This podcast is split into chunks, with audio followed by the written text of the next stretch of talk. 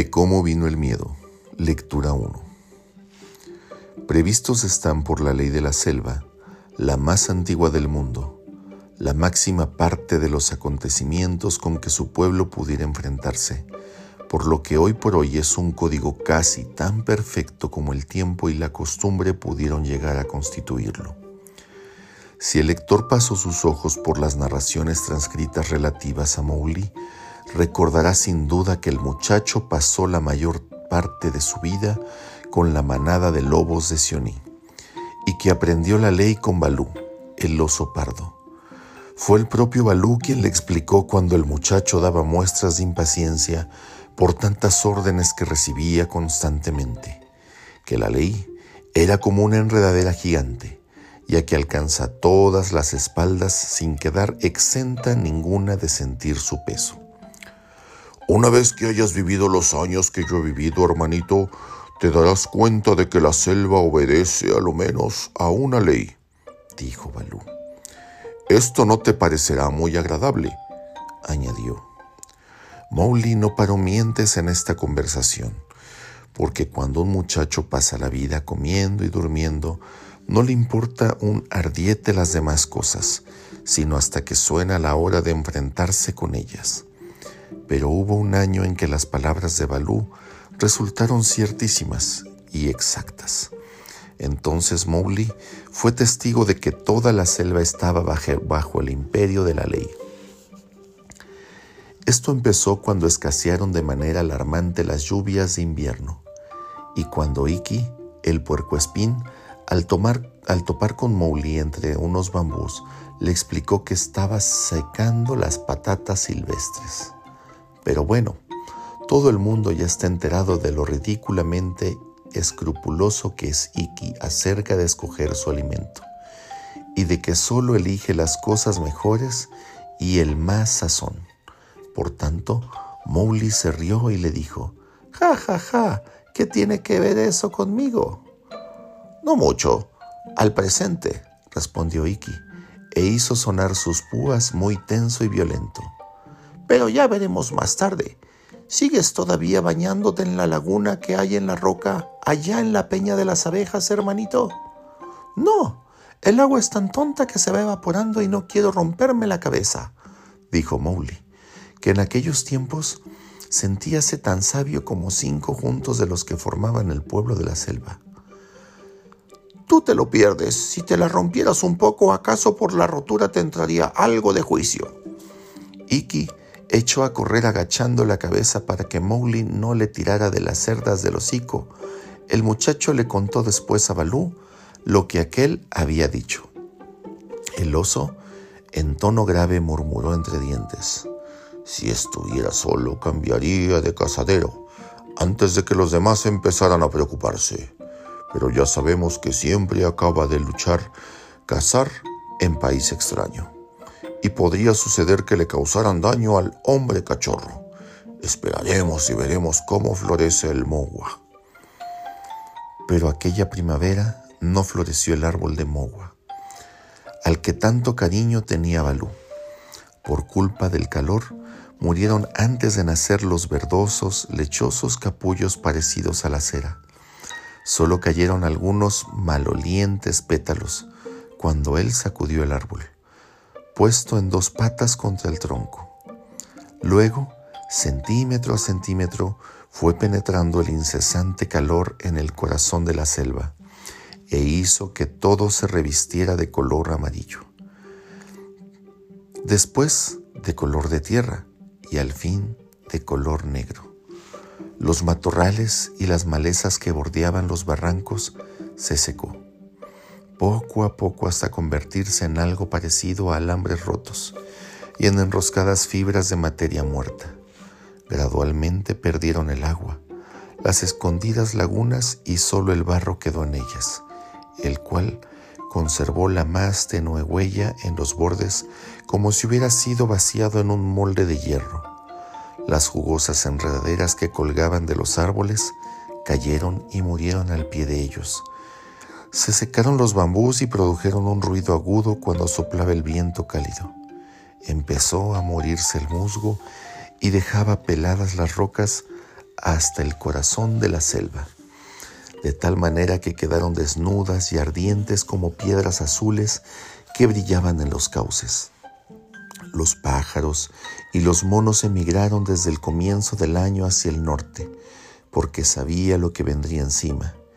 El ciervo y el jabalí se internaron en los devastados campos de los aldeanos y murieron ellos también, a las veces a la vista de los hombres que estaban demasiado débiles para matarlos. Pero no emigró Chil, el milano, y tuvo oportunidad de engordar, ya que abundó la carroña, y cada tarde les llevaba las noticias a las fieras, cuya postración les impedía ir a la búsqueda de nuevos cazaderos, de que el sol mataba poco a poco a toda la selva en una extensión de tres días de vuelo. Desde ese punto, en todas direcciones.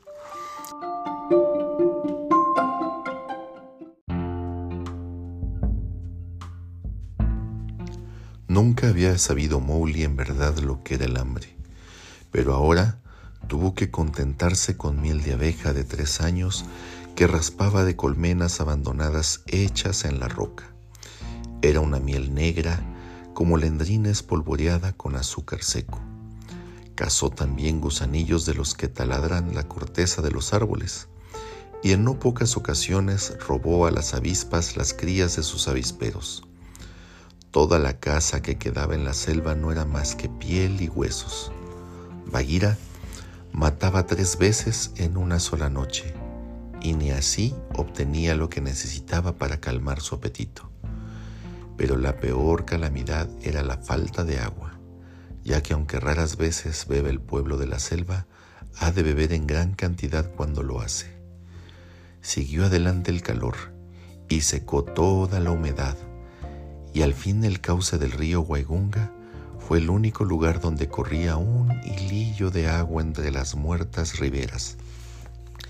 Y cuando Hati el elefante salvaje cuya vida puede alcanzar cien años o más vio que el centro mismo de la corriente asomaba un largo, descarnado y azul banco de la pierda completamente seco, comprendió lo que tenía ante su vista.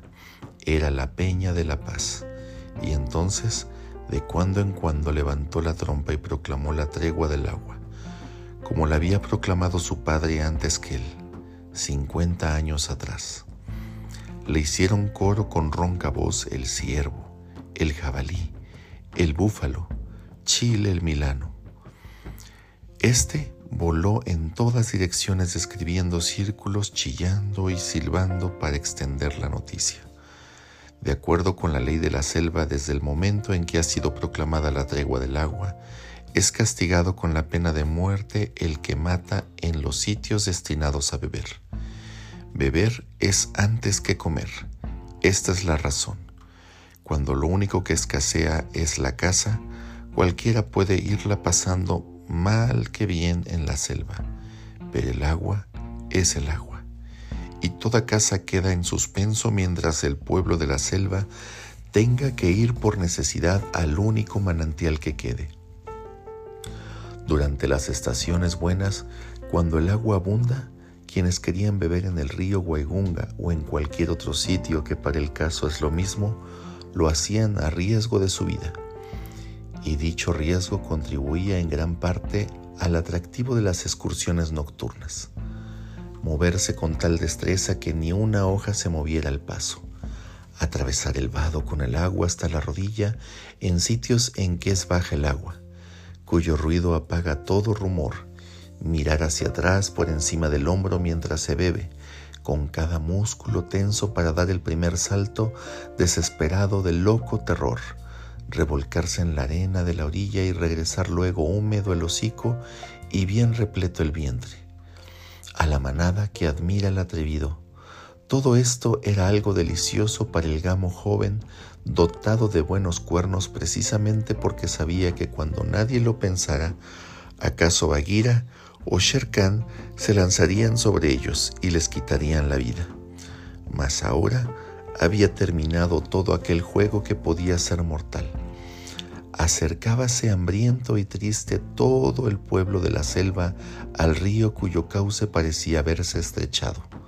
El tigre, el oso, el ciervo, el jabalí, el búfalo, todos juntos bebían en las sucias aguas y allí permanecían sin fuerza para moverse.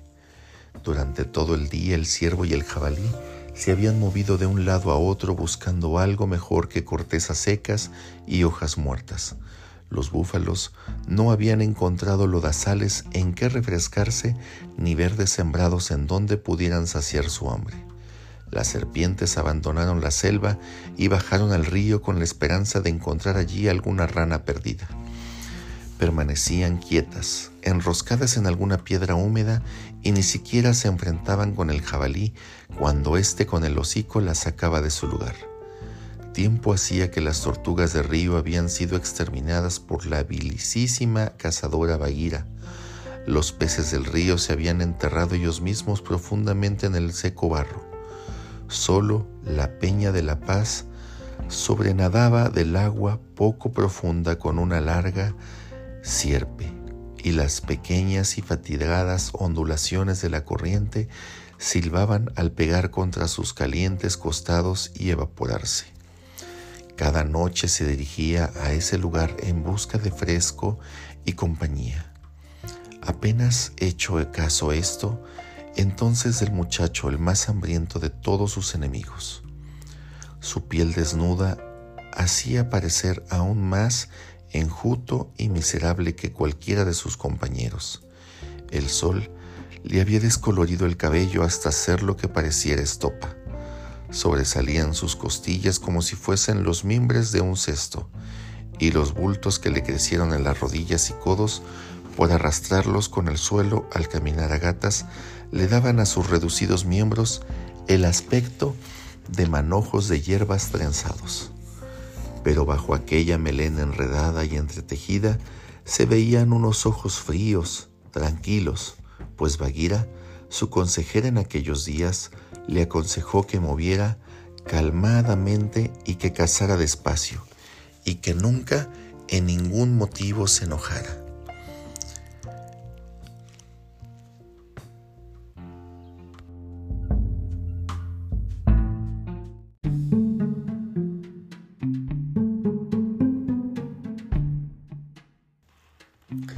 Estos tiempos son malos, pero ya pasarán.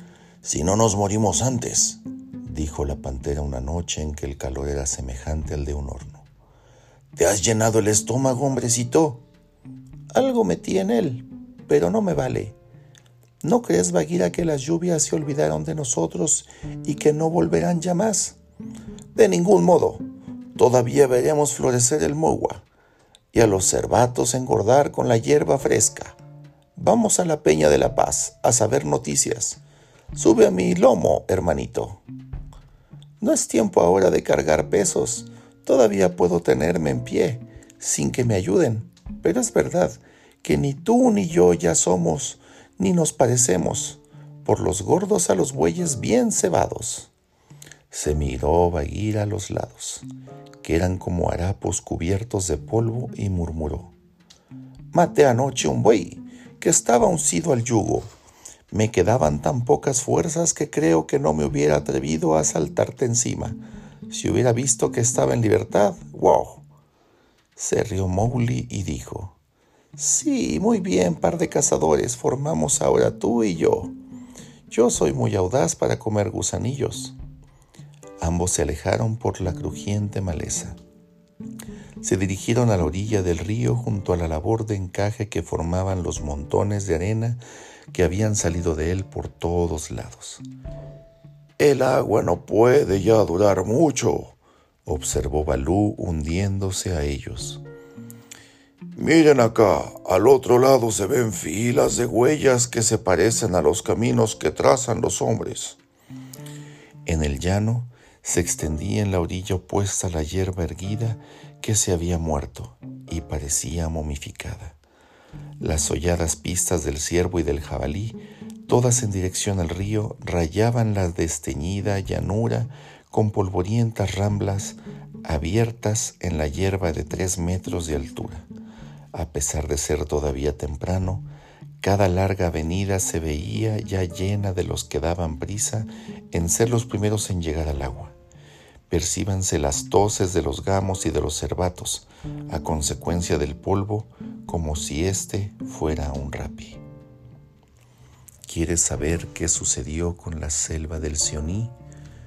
¿Quieres saber si el agua regresó a la selva? Pues no te pierdas la siguiente lectura de cómo vino el miedo.